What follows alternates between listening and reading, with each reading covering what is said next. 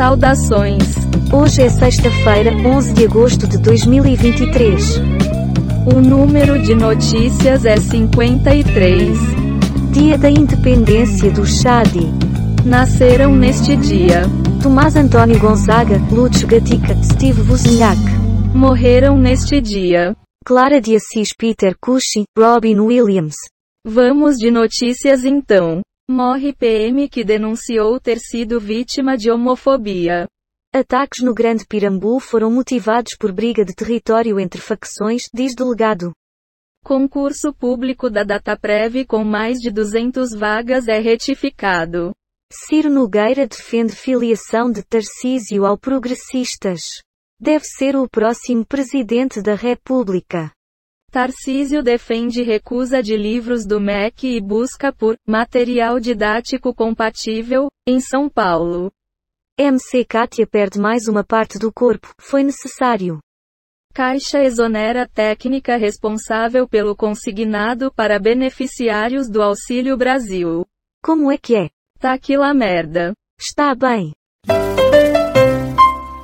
Caixa afasta a funcionária que liderou a área do consignado do Auxílio Brasil. E-mail funcional de CID só foi bloqueado em 15 de março, diz Casa Civil. Número 1. Diz Ciro Nogueira sobre Tarcísio ser candidato à presidência. Equador decreta estado de exceção após morte de político no país. Da Colômbia aos EUA. Histórias de candidatos que foram assassinados. Polícia indicia dois homens em caso de mulher abandonada e estuprada em BH. Operação no DF investiga hackers que invadiram sites do governo. E então? Não existe rosa sem espinho. Tá ok.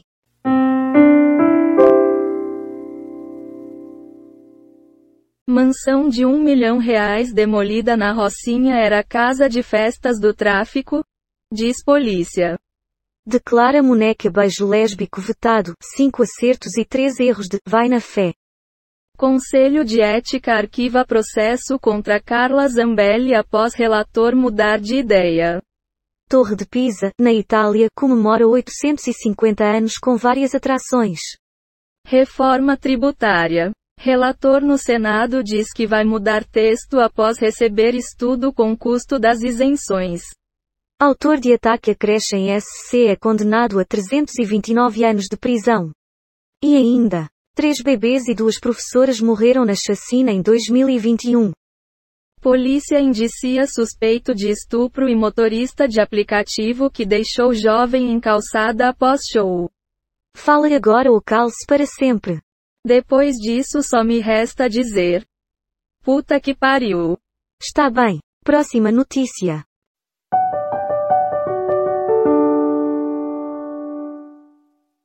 Tempo fechado para os bolsonaristas envolvidos no 8 de janeiro. Silvinei passa mal em depoimento à PF, e defesa descarta delação. Isso é para criminoso. A AGU entra em disputa para explorar petróleo no AM e busca parecer jurídico. Relatório aponta movimentações atípicas nas contas de Mauro Cid. Tribunal de Justiça do Ceará decide por afastamento de juiz. Morre PM paraense que denunciou homofobia de PMS no MA. Menina é encontrada sozinha em casa após morte da mãe. Que caiu de bicicleta e teve pertences levados. O que? Eu não tenho condições de comentar. Não sei se concordo, mas vamos lá.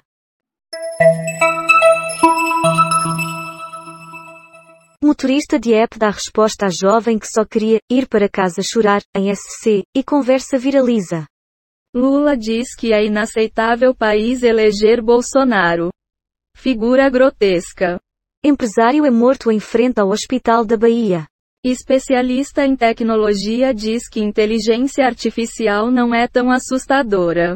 Pressão do MPF e possibilidade de greve fazem a Dataprev recuar e mudar edital de concurso público. Juiz que humilhou mulheres vítimas de abuso que prestavam depoimentos é afastado pela Justiça do Ceará. Aguirre Talento, Gilmar Mendes anula provas que envolvem Lira em investigação da PF. Hable comigo muchacha. Onde há fumaça, há fogo. Tá bom então. Operação Véu de Maquiavel, GAECO cumpre mandados em São Luís e Palmeirândia. Governador assina a ordem de serviços para a retomada da revitalização da rodovia que liga Capinzal a Piratuba. Equador convoca FBI para ajudar na investigação sobre Vila Vicêncio. Vacina brasileira para dependência de crack e cocaína concorre a prêmio de 2,6 milhões de reais. Carlos Bolsonaro registra ameaça contra ele o pai em delegacia. Rússia lança primeiro foguete à Lua depois de 50 anos. Mortes de crianças que caem de prédios por falta de rede em janelas de banheiro se acumulam. Seu comentário. Não adianta chorar pelo leite derramado. Tá ok. PF prende secretário da Prefeitura de Palmas e apreende caixas e bolsas cheias de dinheiro e joias. Câmara torna definitiva política de cotas no ensino superior. Governo propõe redução do IPVA e isenção para mototaxistas e para o transporte escolar. Abrindo as gavetas, Miguel Falabella recupera foto antiga com Araci Balabanian. Governo Tarcísio fechou três negócios com a empresa de secretário da Educação com ele já no cargo. Previsão cinco dias, Epagre, Ciram. Facção nega ter matado candidato à presidência do Equador. Fale agora ou cale-se para sempre. E tem gente que deve achar isso uma boa notícia. Mas que barbaridade. Dia Mundial da Superdotação. Brasil ultrapassa 2,6 mil pessoas superinteligentes, diz pesquisa. Priscila Krause diz que Descomplica P torna o IPVA do estado mais barato do Nordeste. Tarcísio anuncia primeira estação de abastecimento de hidrogênio renovável do mundo a partir do etanol. Carlos Bolsonaro diz que gabinete dele e casa do pai foram apedrejados. Total de manchetes que foram baixadas. 1 do UOL, 8 do G1, 13 do R7, 3 do Google Ciências, 10 do Google Entretenimento, 76 do Google News. total de 38 efeitos sonoros e transições em áudio, baixados em Quick Sounds. Pixaba. PACDV. Dados sobre o dia de hoje na história. Wikipédia. O número total de notícias é 79, e a quantidade de notícias selecionadas aleatoriamente é 53. O podcast está implementado em Python, usando o ambiente Colab do Google, com bibliotecas Random Datus Audio. Reunicode Data Requests Beautiful Soup.